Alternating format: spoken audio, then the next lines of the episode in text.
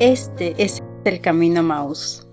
Por los siguientes 15 minutos, seamos tú y yo esos dos individuos que caminaban hacia Maús, confundidos por lo que acababa de suceder en Jerusalén, según se describe en el capítulo 24 del Evangelio de Lucas.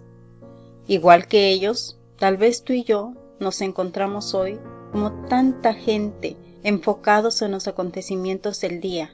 Nuestra atención tal vez esté en los problemas de hoy. Sabemos que crucificaron a Jesús de Nazaret y nos pesa. Es más, nos duele. Pero seguimos nuestro camino sin verdaderamente entender lo que realmente sucedió. Y lo más importante, de qué forma nos afecta de manera personal.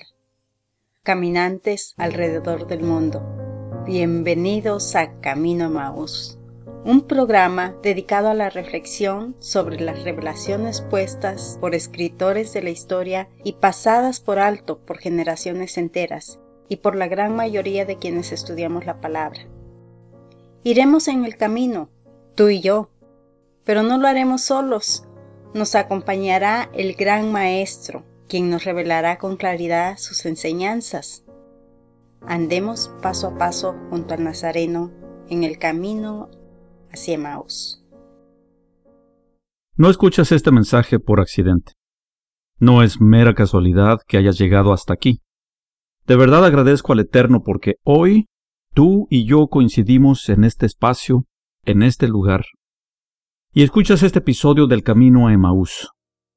Te invito a que te relajes y mantengas una mente abierta, puesto que el tema que estudiaremos hoy es uno de los más controversiales aún para personas con avanzado estudio de las escrituras. Antes de empezar, quiero pedirte un par de cosas. Primero, escucha esta grabación por lo menos dos veces. Date la oportunidad de escucharla por lo menos una segunda vez. Tengo la plena convicción que una vez que escuches la sencillez de los argumentos presentados, tu paradigma con respecto al evento que estudiaremos hoy cambiará para bien. Segundo, Mantén tu mente abierta.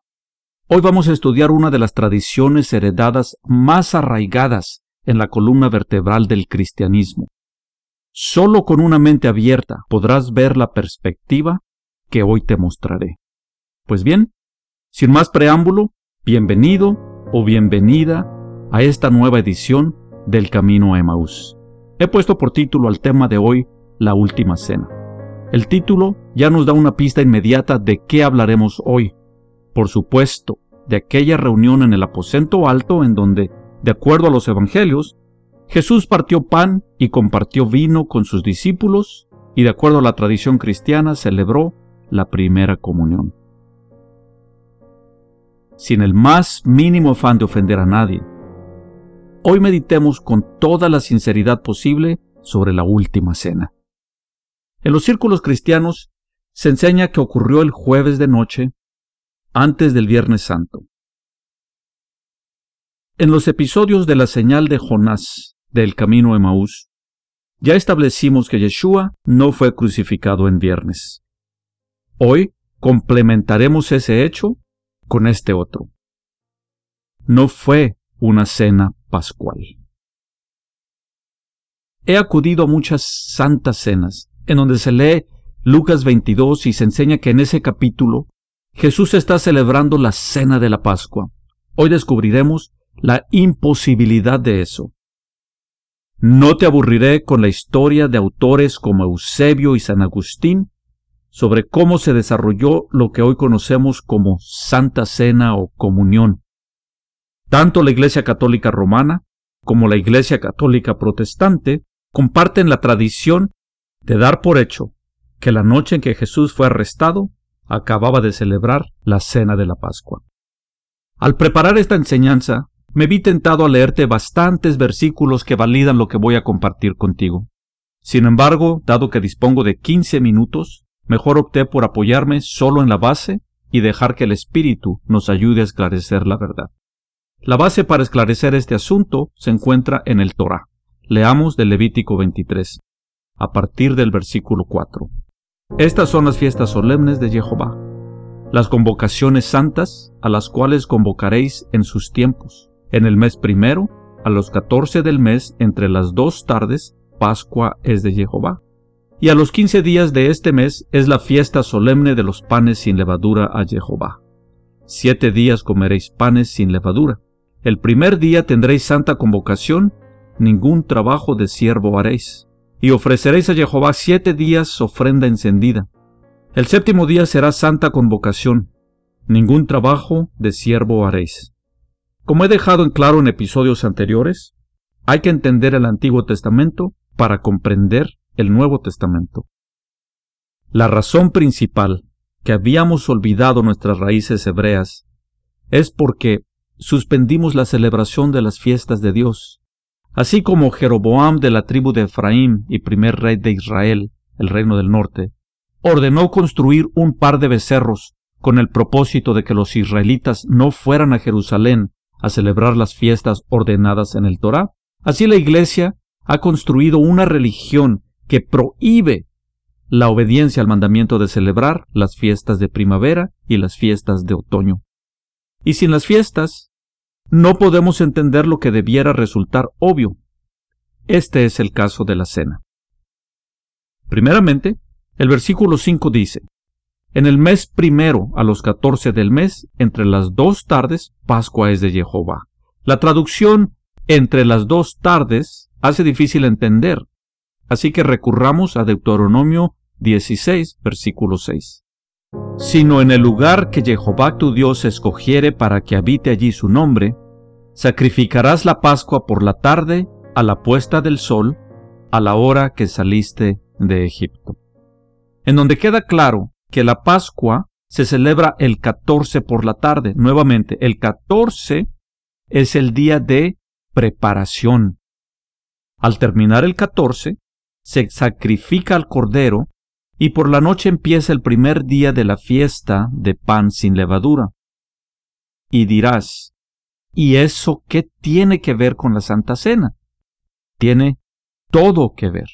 Verás, la confusión se debe por una parte a errores de traducción y por otra a la falta de comprensión, particularmente, de los detalles de las fiestas de Dios. Veamos en Lucas 22, versículo 1. Estaba cerca la fiesta de los panes sin levadura, que se llama la Pascua. En griego, este versículo menciona ácimos, lo que se traduce como pan sin levadura. Nota que dice que se acercaba la fiesta, mas no que ya era la fiesta. En este versículo no hay ninguna controversia. Sin embargo, al llegar al versículo 7, dice, Llegó el día de los panes sin levadura, en el cual era necesario sacrificar el cordero de la Pascua. Llegó el día de los ácimos. Da la impresión que el día de la fiesta ya había llegado. Si el día de la fiesta ya había llegado, quiere decir que es el 15 de Aviv. Ten en cuenta que leímos en Levítico que el cordero se prepara el día 14 entre las dos tardes. En realidad la palabra griega que fue traducida como llegó es la palabra erhomai. Erhomai es un verbo que solo se utiliza en presente y perfecto. Entonces sería una mejor traducción, estaba llegando la fiesta de los ácimos, o se acercaba la fiesta de los panes sin levadura. No llegó, sino estaba llegando. Sigamos leyendo Lucas 22 y más adelante nos encontraremos con el versículo 19. Y tomó el pan y dio gracias y lo partió y les dio diciendo, Esto es mi cuerpo, que por vosotros es dado. Haced esto en memoria de mí. Aquí la palabra que se usa para describir el pan que partió Jesús es hartos. Y tomó el hartos y dio gracias. Hartos no es lo mismo que ácimos. Ácimos es pan sin levadura. Hartos es pan común y corriente. Pan con levadura es hartos, lo cual nunca se confundiría con ácimos. Jesús partió hartos. De haber sido cena pascual, de ninguna manera se habría encontrado hartos. El día anterior a la Pascua se saca toda la levadura. Es una imposibilidad que Jesús partiera pan con levadura durante una fiesta pascual. ¿Cómo es entonces que partiera hartos?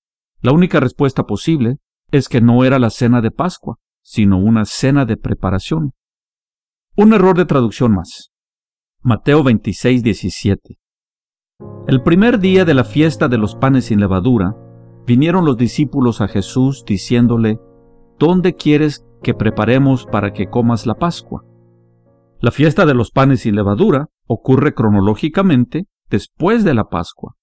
Entonces, debe tratarse de un grave error de traducción porque ¿de qué otro modo podemos explicar que un grupo de judíos observantes del Torá pregunten ¿Dónde celebraremos la Pascua? Lo cual se celebra el día 14, cuando ya hoy es 15. ¿Por qué el 15 de Aviv le preguntarían lo que harían el 14 de Aviv? La palabra traducida como el primer día es protos. Protos sí se puede traducir como primer, pero en este contexto más bien se refiere al principio de la preparación. Pero como estamos tan condicionados, tan programados, saldrá tu instinto defensivo y dirás, tal vez la traducción sí es acertada y en realidad sí comieron la cena pascual. Déjame entonces basarme en el relato en sí y no en discrepancias de traducción. Juan 18:28 dice de la siguiente manera. Llevaron a Jesús de casa de Caifás al pretorio. Era de mañana, y ellos no entraron en el pretorio para no contaminarse y así poder comer la Pascua. Creo que el versículo no necesita explicación. Sin embargo, resaltemos que esta escena ocurre por la mañana. Es la mañana después de su arresto y después de ese juicio irregular del Sanedrín. Es la mañana también después de la cena en el aposento alto. También resaltemos que ellos se negaron a entrar al pretorio. ¿Quiénes son ellos? No especifica. Pero se sobreentiende que ellos son los judíos de autoridad a cargo de procesar a Yeshua, seguramente los sacerdotes, incluyendo a Anás. Pero el detalle importante y revelador es que ellos se negaron a entrar. ¿Por qué? Porque su entrada al pretorio los hubiera contaminado y no hubieran podido comer de la Pascua. Te lo digo de otra manera. Anoche arrestamos a Jesús. Hoy al amanecer llevamos a Jesús ante Pilatos. No nos queremos contaminar porque nos impediría participar de la Pascua. Eso es lo que dice. Obvio que la Pascua será más tarde. Aún no ha pasado. Entonces, si no ha pasado, ¿qué comieron Jesús y sus discípulos la noche anterior? ¿Será que Jesús decidió adelantar la Pascua un día? Imposible. Todos ellos sabían perfectamente que la ley es específica. La Pascua se sacrifica el día 14 de Aviv al ya casi terminar el día. Jesús jamás hubiera ido en contra del mandamiento. De hecho, tenemos la seguridad, puesto que fue muerto sin mancha, sin haber pecado, sin haber violado la ley. No la violó, la obedeció al pie de la letra. Entonces, si ellos no habían comido la Pascua, aquí hay solo dos opciones. O Jesús la comió fuera de tiempo en violación del mandamiento, o esa noche comieron otra cosa. Te quiero sugerir que Jesús no adelantó la Pascua y que esa cena era otra cosa. La palabra protos nos sugiere que estaban preparándose para la Pascua. Jesús sabía perfectamente que Él era la Pascua. Jesús debería morir a la hora del sacrificio pascual.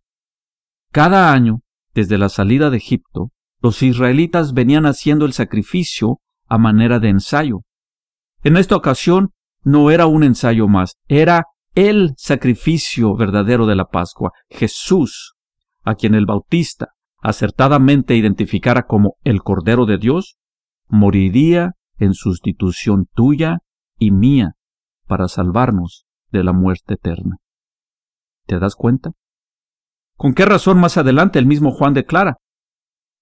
Era la preparación de la Pascua y como la hora sexta. Entonces dijo a los judíos, He aquí vuestro rey. Esto lo encontramos en Juan 19, versículo 14. ¿Con qué razón también Lucas llama hartos al pan que Jesús partió? No era pan sin levadura, ácimos, puesto que aún no era la hora de la cena pascual. Finalmente, ahora tiene más sentido lo que Jesús les dice en Lucas 22, versículos 15 y 16. Y les dijo, cuánto he deseado comer con vosotros esta Pascua antes que padezca, porque os digo que no la comeré más hasta que se cumpla en el reino de Dios. El Cordero de Dios estaba por dar su vida. Le hubiera gustado comer la Pascua que estaban preparando, pero él estaba consciente que su vida le sería arrancada en cumplimiento de su misión. Su misión era darnos acceso al reino de Dios. Básicamente, lo que les dijo fue, me hubiera encantado comer y estar de fiesta con ustedes. Sin embargo, no estaré con ustedes, pues daré cumplimiento al reino de Dios. Hoy mi oración es que al entender que en el aposento alto Jesús no celebró una cena de Pascua, el Eterno nos ayude a apreciar mejor la sincronización de la fiesta de la Pascua. Desde mucho antes, Jehová sabía el día y la hora del cumplimiento de ese acontecimiento tan importante y tan profetizado tantas veces. Confío que saldremos del sistema de confusión en el cual nos han querido hacer creer que Jesús había comido la Pascua antes de tiempo. Es bellísimo ver con mayor claridad cómo cumplió cada detalle de la profecía. La clave, como te habrás dado cuenta, radica en entender sus fiestas. Mi oración pues es que estudies y vivas las fiestas de Dios. Por hoy, en nombre de la producción del Camino Emaús, solo me resta agradecer tu tiempo y atención. Es nuestro deseo que seas grandemente bendecido. Juntos o por separado, llegaremos a Emaús y comeremos con el Maestro, y veremos su rostro, y lo reconoceremos. Que el Señor te bendiga y te proteja. Que el Señor te mire con agrado y te muestre su bondad. Que el Señor te mire con amor y te conceda la paz.